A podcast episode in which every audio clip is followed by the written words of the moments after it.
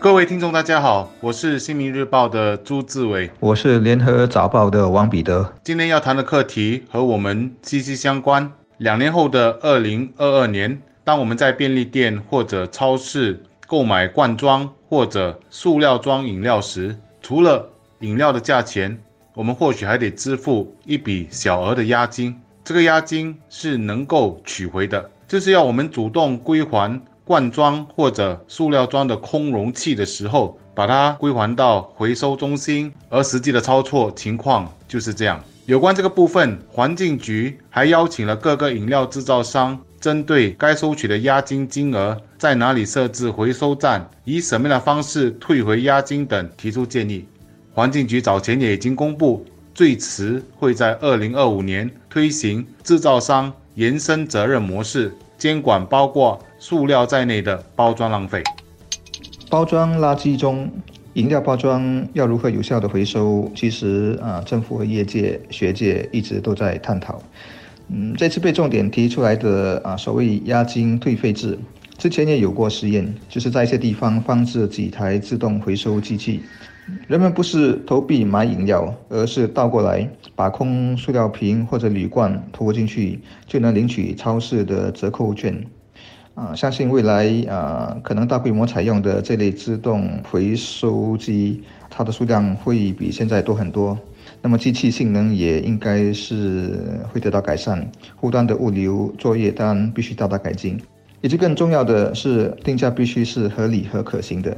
这包括如何让回收业者有利可图，或者说处理好费用的分摊问题。毕竟天下没有免费的午餐。对我们普通顾客来说，几毛或几块钱的押金是可以取回的，不会损失什么。但自己必须多做一个动作，多花一点时间。因此，能不能成功，也要看教育和宣导做得好不好。我很喜欢一句话。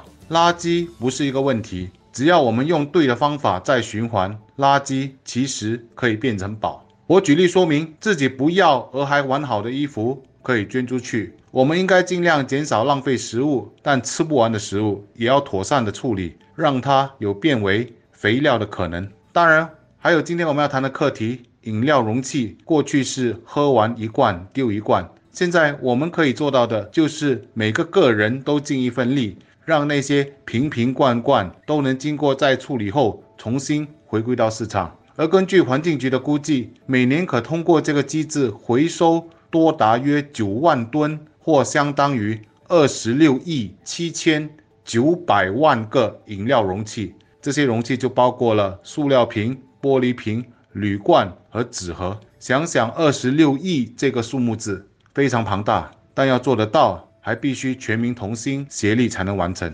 要解决垃圾问题，归根结底还是应该从源头去遵循 Three R 的行动纲领。tr 就是 Reuse、Recycle、Reduce。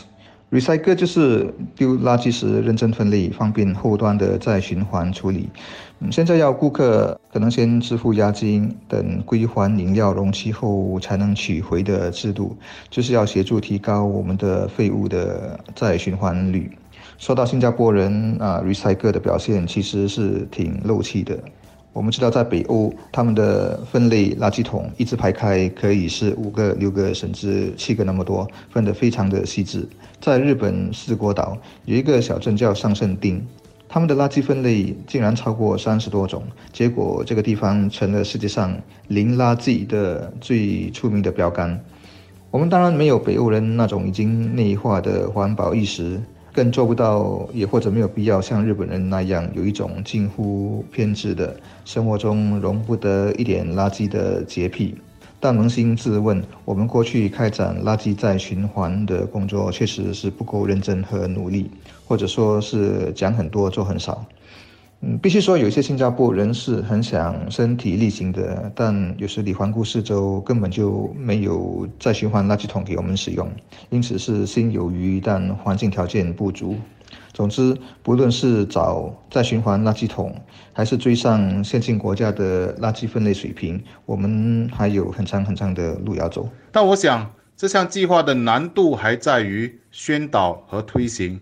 如何让公众都能各尽所能地贡献一份力量，而不是觉得麻烦而不去进行？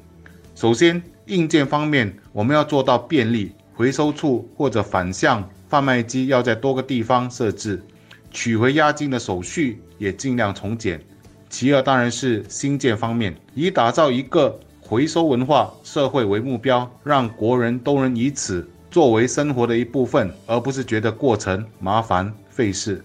我个人觉得硬件容易，新建难。如何最好的进行宣导，让公众都能心甘情愿、自动自发的为我们后代享有好环境的权利做一件好事？